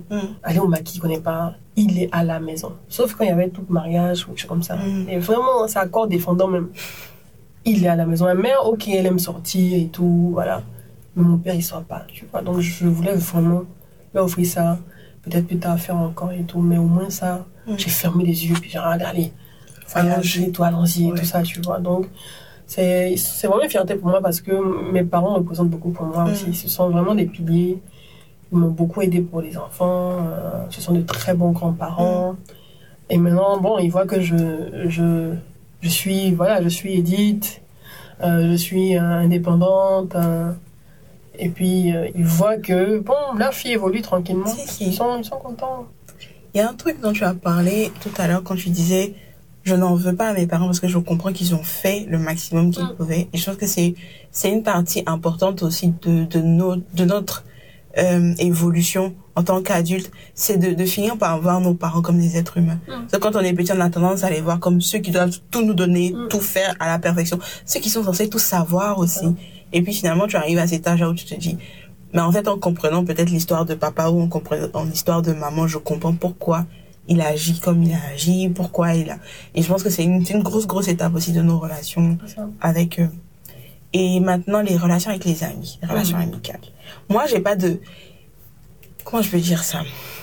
Déjà, je- à un moment donné, j'ai embêté les gens sur Twitter. J'ai pas de meilleurs amis. Fais recrutement de meilleurs amis. Mm, mm. J'ai pas de meilleurs amis vraiment. Ouais. On va dire que comme on, on se disait avec Chris, j'ai des amis par catégorie. Des amis ça. avec lesquels je parle projet, des amis avec lesquels je parle religion, des amis avec lesquels je parle. Et comment toi tu as vécu tes amitiés dans ta vingtaine et comment ça a changé aujourd'hui? On va dire que, en tout cas, j'ai, euh, en termes de meilleurs amis, bon, j'ai Ami Kwame. Mhm. En tout cas, depuis le lycée, on se connaît depuis le lycée Sainte-Marie et tout. On a fait les bancs euh, ensemble au lycée Sainte-Marie. En tout cas, le second cycle. On a fait, même, non, oui, même le premier cycle et tout. Et euh, donc, on se connaît depuis longtemps. On peut compter sur l'une l'une sur l'autre. Mhm. Euh, on a eu à, à créer un, un magazine à l'époque ensemble, Ayana. Mhm. Et euh, c'est vraiment ma sœur, euh, ma meilleure amie aussi, quoi. Et j'en ai une autre aussi, euh, Mireille Sibayi. Mhm. Je sais que si je peux compter sur elle, elle, elle est là. Elle, je l'ai connue beaucoup plus tard, vers 2012, pardon, vers 2012. Mais vraiment, c'est c'est aussi une très belle âme. Mais c'est vrai que je suis pas très relation, pas très amie. Je vais dire où tu es tout le temps avec tes amis. Mhm, mhm, mhm. Voilà, tout le temps, On tout le fait temps. tout ensemble. Voilà, non, moi, je suis pas comme ça. Mm. C'est pour ça qu'elle me comprend. C'est pour ça que je suis avec elle, parce qu'elle comprenne que Mhm. on peut ne pas se voir pendant 3 4 mois, ou bien on peut ne pas échanger pendant un mois, mais je suis là. Mhm. Tu as besoin de moi, je suis là. Mm. À l'instant même, je suis là. Mm. Tu as besoin de parler, je suis là. Tu vois? Mais je suis pas, sortir tout le temps, ni, ni, ni. je sais pas faire ça. Mm. Parce que je suis de nature introvertie. J'aime avoir mon espace, en Mhm. fait. Je suis de nature, je suis introvertie, extravertie. J'ai les deux facettes, en fait. J'ai les deux facettes, mais beaucoup plus introvertie. Mais introvertie, même, c'est trop dire. Il y a un terme pour ça. J'aime avoir mon espace à moi. Mm. Tu vois? Mais euh, les relations humaines, on parle de vraiment tout le temps ensemble. ça me draine l'énergie. Si, si. Ça me draine de l'énergie. Tu peux compter parce que je suis très empathique. Je suis bienveillante. Tu as faut faire attention aux gens qui sont Voilà, parce que j'aime aider, tu Mhm. vois. Donc quand quelqu'un va me demander un service, est-ce que tu peux m'aider à euh, rencontrer telle personne? Est-ce que Mhm. tu peux me donner une idée? Est-ce que tu peux... Il faut que je prenne le temps de bien me concentrer sur toi pour Mhm. faire, en fait, tu vois. Parce que je vais vouloir... Parce que même si au bout de... Au bout de, au bout d'une semaine, je vais me rappeler que tu m'as demandé ça, je vais revenir à toi. Je vais tout faire. Si je suis quelqu'un, quand il y a un fait d'an- mon anniversaire, je vais, je vais répondre à tous les commentaires. Pareil. Si, si je réponds pas, j'ai l'impression que non, c'est pas. Exactement, tu vois. Donc, je suis pas l'ami tout le temps, on va s'appeler, Mm. tout. Bon, il y a des gens qui comprennent pas, et c'est normal, tu vois. Mais euh, tu peux compter sur moi, mes amis peuvent compter en tout cas sur moi à tout moment parce que je peux pas gérer plusieurs relations. Si, si. C'est pas possible. C'est drainant. C'est drainant, c'est Mm. totalement drainant. Moi, je cherche, je cherche à, à avoir du temps pour lire des livres. Je cherche à avoir du temps pour regarder mes films. Mhm. À un moment, j'étais là parce que je bougeais beaucoup. À un moment donné, les voyages, les conférences et tout. Tu, tu, tu draines beaucoup d'énergie. Mhm. À un moment, j'étais là, puis je me suis dit, mais attends, je voyais des, des groupes Facebook d'un ami où il parlait de cinéma, il Mhm. faisait des critiques de cinéma. Et puis je me rendais compte que j'avais plus de culture cinématographique. C'était grave. Il fallait que je rattrape tout le retard. Il y a plein de grands classiques que j'avais ratés que je connais pas et tout. Moi, j'ai bloqué, il faut que je rattrape tout ça. C'est là que j'ai découvert, je suis tombée sur la vague Game of Thrones. Mhm, Et mhm. puis je suis revenue sur d'anciens classiques, d'anciens films que je n'avais pas regardés. Or, tout le monde parlait de ça dans la culture populaire, tu vois. Donc, je suis vraiment la personne qui peut pas avoir beaucoup d'amitié en même temps. Vraiment, je peux pas. C'est pas possible. Je peux pas gérer ça. Parce que déjà, avec la technologie, ça te draine les WhatsApp. si. Surtout sur les... que tu es sur les réseaux aussi. Oui, tu as vu, tu as des messages WhatsApp qui viennent. Moi, je peux répondre à un message WhatsApp au bout d'une semaine. C'est que il faut que je me pose j'ai un moment de calme, de concentration Pour pouvoir répondre. répondre. Ouais. J'aime pas répondre à la volée Mhm. parce que j'ai peur de dire quelque chose que je pourrais pas faire après. C'est ça. Tu vois. Donc certaines personnes comprennent pas. Elle est, elle est dans son coin ou bien elle est hautaine. Non, je peux pas gérer en fait. Tu Mm. vois. Tu as des événements où tu vas sourire à tout le monde. Ça, je sais faire. Mais après, où on va de le contact là. Mhm. C'est pas possible. Yeah. C'est juste pour un truc spécifique. Ta, ta, ta. Donc si tu vas aujourd'hui là, c'est fini. Hein? Si tu- Non, non, on peut échanger. On peut échanger, il n'y a pas de problème, tu vois. Non, de- je suis comme toi, je n'aime pas les petites chats. Oui, Ça me fatigue. en ouais, fait. je sais pas. Tu vois, il y a un sujet, ok, on en parle, on, on fait le truc, on avance, et puis voilà. S'il y a une autre chose, On on... va, on get to the point. c'est ça.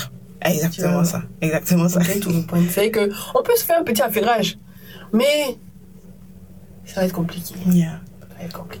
Et à quel point tu dirais que ça a été important pour toi d'avoir ces amitiés-là? Ça m'a beaucoup aidé dans mon parcours. Mm.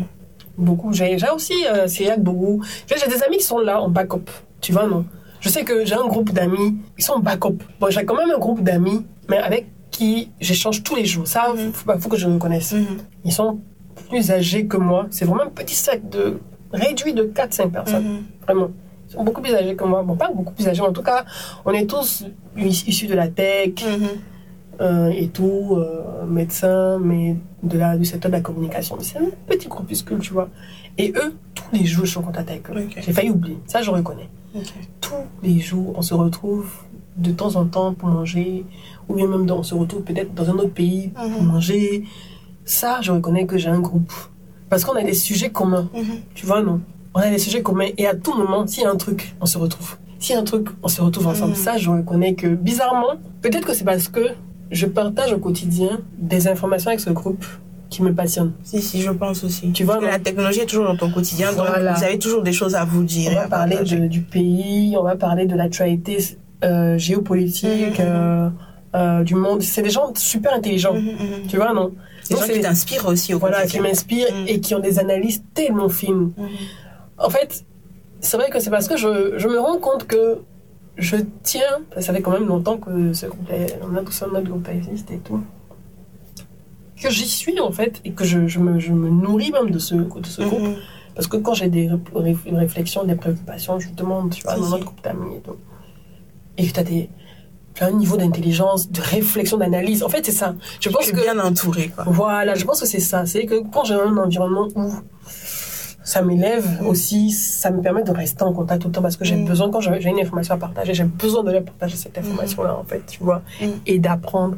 Quand il y, a- un truc qui arrive quelque part et tout, je sais que je peux aller dans ce groupe-là parce que je on connecte, en fait, Mm, mm. tu vois. On est sur la même longueur d'onde. Donc ça, c'est pour moi une exception. Et ça, j'ai la chance, depuis des années, grâce à ce groupe-là, de, de grandir grâce à ce Mm, groupe-là mm. aussi. En plus, mes deux amis, mais de grandir quand il y a des moments difficiles. Mes deux amies, elles ont été là quand ça a été difficile. Euh, avec le père de mon deuxième, euh, ça a été très difficile. Euh, on est parti même jusqu'en justice et tout. Elles ont vraiment, elles m'ont vraiment soutenu, Mm. quoi. Franchement, elles m'ont vraiment soutenu. Donc, elles ont vraiment été des personnes importantes euh, dans mon parcours, énormément. énormément. Du coup, le dernier point, les relations amoureuses. Comment est-ce que tu, on va dire, tu naviguais? Dans ça? Est-ce que, Comment est-ce que tu gérais tes relations amoureuses comparées, comparément à aujourd'hui? Comment est-ce que tu te sentais dans ces relations-là? Et comment tu te sens aujourd'hui dans ton mariage et tout ça? Mais à l'époque, j'étais naïve. Hein. J'étais. euh, J'étais, à une époque, j'étais vraiment en dépendance affective. C'est là où tu cherches. Je disais, on est la vingtaine, on se cherche. Mhm, mhm. Euh, pour les femmes, euh, pour quelqu'un qui n'est pas extraverti comme moi, qui était, j'étais très timide à l'époque. Donc, tu es en dépendance affective, tu ne connais pas comment ça fonctionne, mhm, tu as besoin de plaire, tu veux plaire, mhm. tu as tes sentiments, tu es amoureuse, tu veux plaire, mais tu es dans un cercle vicieux. Mhm. Parce que si tu tombes sur une personne qui est un pervers narcissique, qui, qui sait qu'il peut profiter de ta naïveté et tout, pour te garder sous son joug, mais tu vas vivre des déceptions incroyables. Et ça, j'en ai vécu des déceptions incroyables parce que j'étais jeune, je voulais forcément plaire. À un moment, j'étais devenue, j'étais nappie, j'étais devenue nappie. Mhm. Et puis après, je, je suis revenue me défriser parce que, voilà, lui, ça lui plaisait pas, tu vois, je voulais lui plaire, tu vois. Et puis à un moment, mais si, mais attends, merde, en fait, faut que je Mm. m'aime moi-même. Mhm. Parce que euh, j'ai vécu des choses que normalement, j'aurais pas supporté en temps normal maintenant, tu vois. Mm. Parce que je savais pas comment ça fonctionnait. Et euh, quand j'ai appris à m'aimer, Mhm. à me dire, en fait, non, mais en fait, c'est toi ce que t'aimes, en fait. C'est toi ce que t'aimer comme tu, comme tu devrais, comme Ouais, ça devrait être. C'est pas quelqu'un qui va le faire à ta place. Mhm. Donc apprends à t'aimer. Si tu apprends à t'aimer et puis à vivre avec toi-même, mais euh, voilà quoi. Surtout à vivre avec toi-même. Parce que je pense que parfois, c'est la, la, la recherche de quelqu'un à ses côtés. C'est on veut pas rester seul, on veut pas. Quand tu apprends à être à l'aise avec toi-même et être tranquille avec toi-même, tu n'as plus ce. C'est plus un besoin, ça devient une envie. Et du coup, tu peux te dire, bah non, tu ne me conviens pas, donc je ne vais pas me forcer à rester avec toi juste parce que je veux de la compagnie. C'est ça, tu apprends à dire non. Mm. Tu apprends à dire non. Tu apprends le consentement aussi. C'est des choses qu'on n'apprend pas quand on est jeune. C'est-à-dire qu'on on, on- on se dit non, ouais, ouais, bon, on peut laisser. ouais. Non. Non, c'est non. Et ça, c'est des choses dans les relations amoureuses que, bon, c'est normal, à 20 ans, tu sais pas tout ça. Tu, Mm. tu n'as pas eu à parler forcément avec des grandes sœurs qui savaient Mm, aussi. Il y a aussi la communication avec des grandes sœurs, les, les grands frères qui Mhm. peuvent te Hum, lui là, voilà, lui là, vraiment, je le sens pas. je le sens pas, si, si. Mais on, pff, on est bête et amoureuse, quoi. Tu vois, on est bête et Tu vas te amoureuse. cogner la tête avant de comprendre. Et ça, souvent, peut-être que c'est nécessaire aussi. Mm. C'est dur. Moi, j'ai vécu des gourmets où j'ai dépéri de ouf dans ce gourmet. Parce que tu montes les, euh, je crois, 10 étages juste pour aller déposer une lettre. Parce que tu n'as plus de nouvelles de la personne. La personne a complètement disparu, ne donne plus signe de vie. euh, elle a- Et euh, tu vas écrire une lettre. Puis tu lui déclaisses la porte et tout. C'est comment? Non, ouais, quand C'était vraiment dans la vie. J'avais, 20 j'avais déjà accouché de David et tout, 24, 25, Yeah. tu vois? Et ça, ça a été euh, fou, une époque, une époque difficile, terrible, de sortir de cette dépendance affective. Mm. La personne va, elle revient, elle va, elle revient. C'est- En fait, elle joue dans ta vie, quoi. Exactement. Tu laisses les gens jouer. Tu peux même supprimer le numéro, bloquer le numéro, puis après, la personne trouve le moyen, puis bon, tu vois. Mm. Tu vois. Te marmaille un peu. Exactement. Et ça, ça a été une période vraiment où je me cherchais moi-même en termes d'image. La Edith à laquelle je veux ressembler. Euh, j'étais complexée aussi, Mhm. tu vois, par rapport au fait que j'étais trop mince. J'étais filiforme. J'avais pas de forme. J'étais droite La comme vraie ça. femme africaine. Voilà, la vraie femme africaine, tu vois. Et donc, lui, la personne va aller draguer d'autres femmes qui sont un peu. Je te compare plus- à elle. tu vois, qui ont déjà une voiture.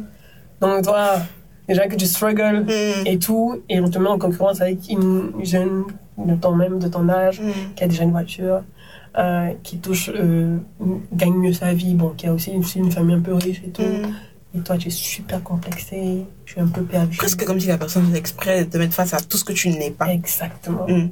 Et, tout. et lui, il a besoin de prier par rapport à toi, tu vois. C'est toi, c'est toi qui le mets en valeur, Mm. tu vois.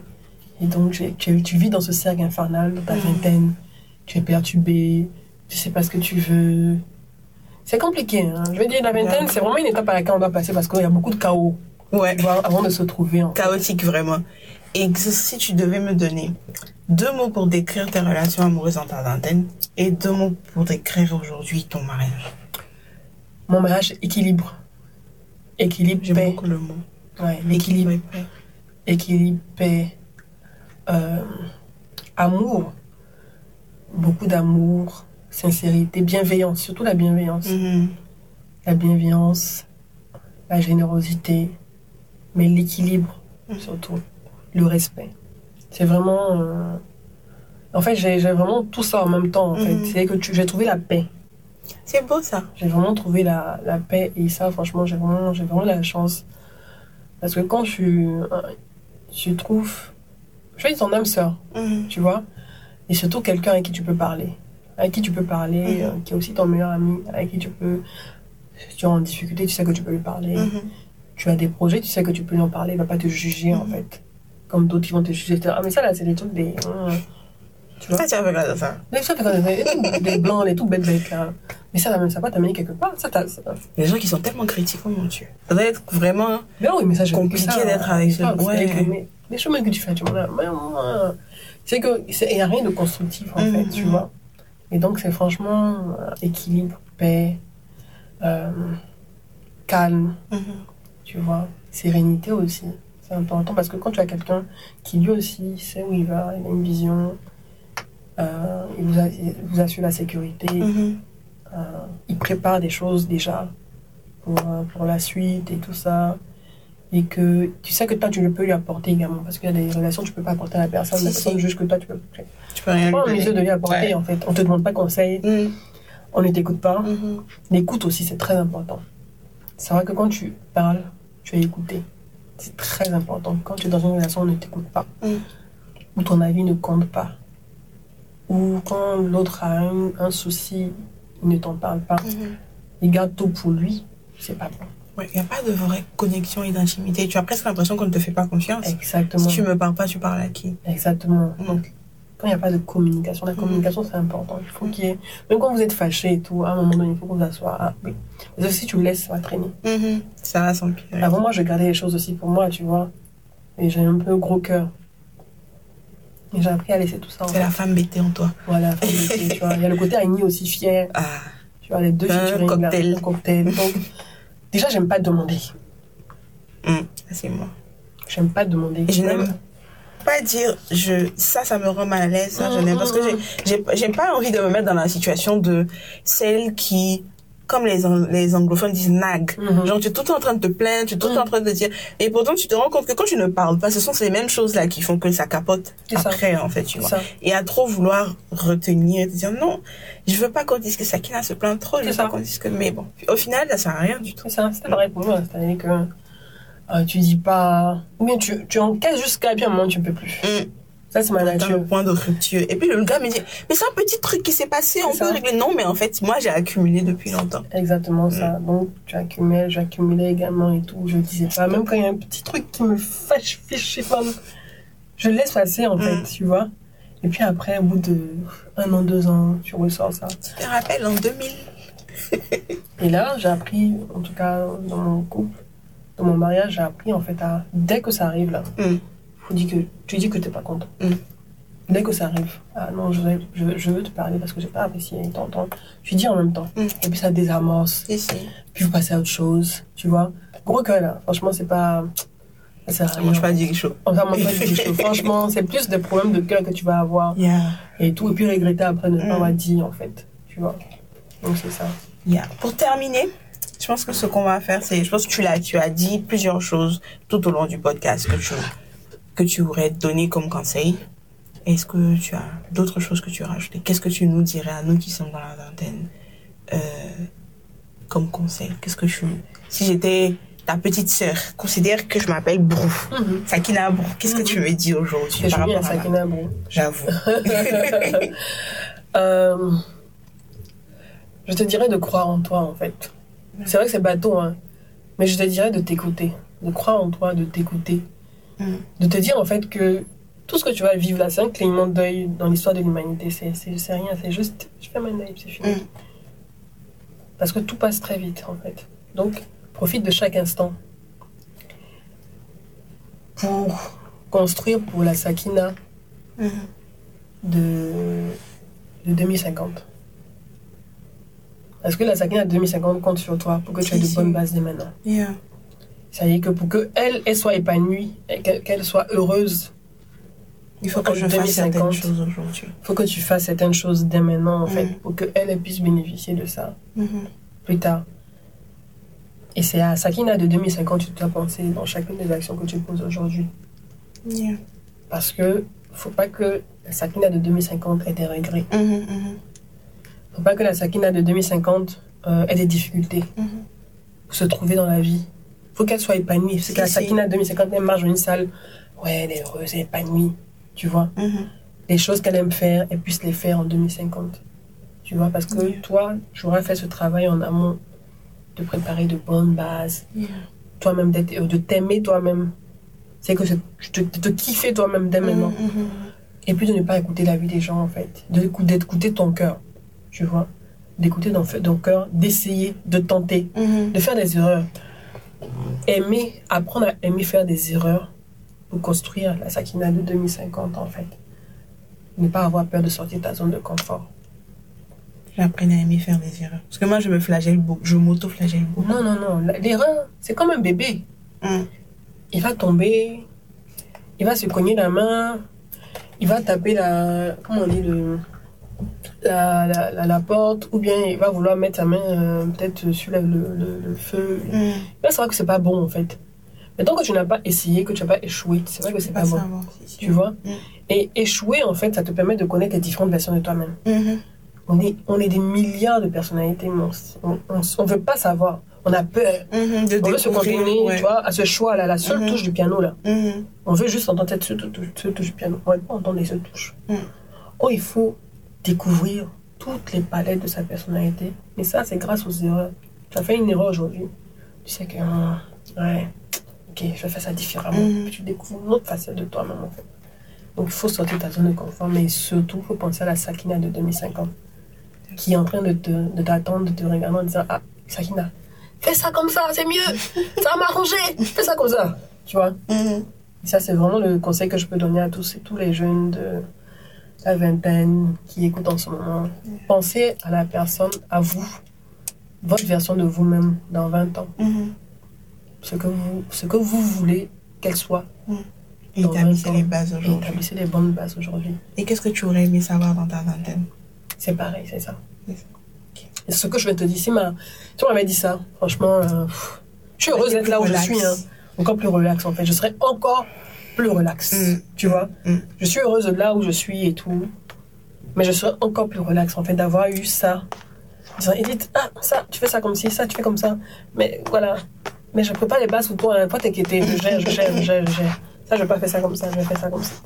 Mais il faut que je fasse un peu d'erreur pour comprendre que faut pas que je prenne ce chemin. Peut-être que le chemin que je voulais prendre là, c'était pas le bon. Mhm. Tu vois? Si j'étais devenue publicitaire, peut-être que je serais dans un métier, dans une agence, de quoi va me faire chier. T'ennuyer un peu. Ouais. tu vois. Je suis pas faite pour un métier, je suis pas faite pour du 9 to 5. Yeah. Je suis pas faite pour ça. Et c'est après que j'ai découvert. Je cherche encore mon chemin pour m'échapper. Voilà. Je suis pas faite pour ça. Je me suis rendu compte de ça. J'ai bossé dans une entreprise, tu vois. J'ai moi-même géré deux entreprises. Mhm. Mais avoir des employés qui dépendent de toi, c'est chiant. J'aime être seule. J'aime être seule, tu vois. Ouais. C'est bien comme expérience, hein, j'ai vu. Et je me suis Mm. rendu compte que je suis pas faite pour Ouais, être pour l'entrepreneur. euh, Comme tu dis, il faut tester pour savoir si c'est pour toi ou si c'est pas pour toi. Voilà. Je suis pas faite pour être entrepreneur comme l'entrepreneur. Mhm. Je suis juste dans mon coin. Je fais les choses qui me plaisent. J'ai pas de compte à rendre À quelqu'un. à quelqu'un. Yeah. Tu vois? Et ça, pour ça, il faut faire des erreurs. Mm. T'apprends.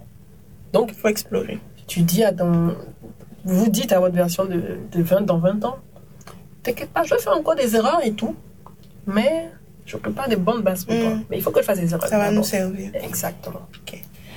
On va terminer avec deux mots pour décrire ta vingtaine et deux mots pour décrire ta trentaine. Décrire ma vingtaine, deux mots. Hmm. Apprentissage Mhm. et puis découverte. Ouais. D'accord. Apprentissage et Apprentissage découverte. découverte, ok. Et pour la trentaine? Hmm, pour la trentaine, je dirais. Euh... hmm? Ça, c'est pas pareil. Attends. La trentaine, euh, oh, c'est quand même compliqué. Hein? Peut-être que je vais dire aussi encore. euh, Découverte aussi. Après, c'est logique puisque tu as dit que toi, tu es toujours dans une Ouais, d'apprentissage. Je Yes, toujours à c'est apprendre. En fait. ouais. C'est que c'est le même cycle en fait. Donc, Mhm. je dirais que c'est pareil en fait. Ma vingtaine et ma trentaine. Ma vingtaine, je dirais plutôt d'abord chaos. et euh, chaos et découverte. Donc, voilà. La vingtaine aura pris beaucoup de balles perdues dans Ouais, ce ouais, ouais, podcast. ouais, ouais. Non, si, si, la vingtaine, vraiment, c'est le chaos. Et je vois, hein, j'ai une ma belle-fille aussi qui a la vingtaine et tout. Voilà, tout le monde se Mhm, cherche, tu vois, se se cherche, ouais. se cherche. Donc, je dirais chaos et découverte. Mhm. Et puis la trentaine, je dirais découverte et apprentissage. D'accord, ok. Apprentissage. Apprentissage et, euh, bon, j'ai un troisième, maturité. Maturité, oui. Ok. maturité surtout. Maturité. Ouais. D'accord, ok. Bon, bah, merci beaucoup. Ben, merci à à la toi. fin du podcast. Je sais pas si tu veux rajouter un truc, quelque chose. Bah, ça a été une bonne séance de psychanalyse. Merci de m'avoir raconté.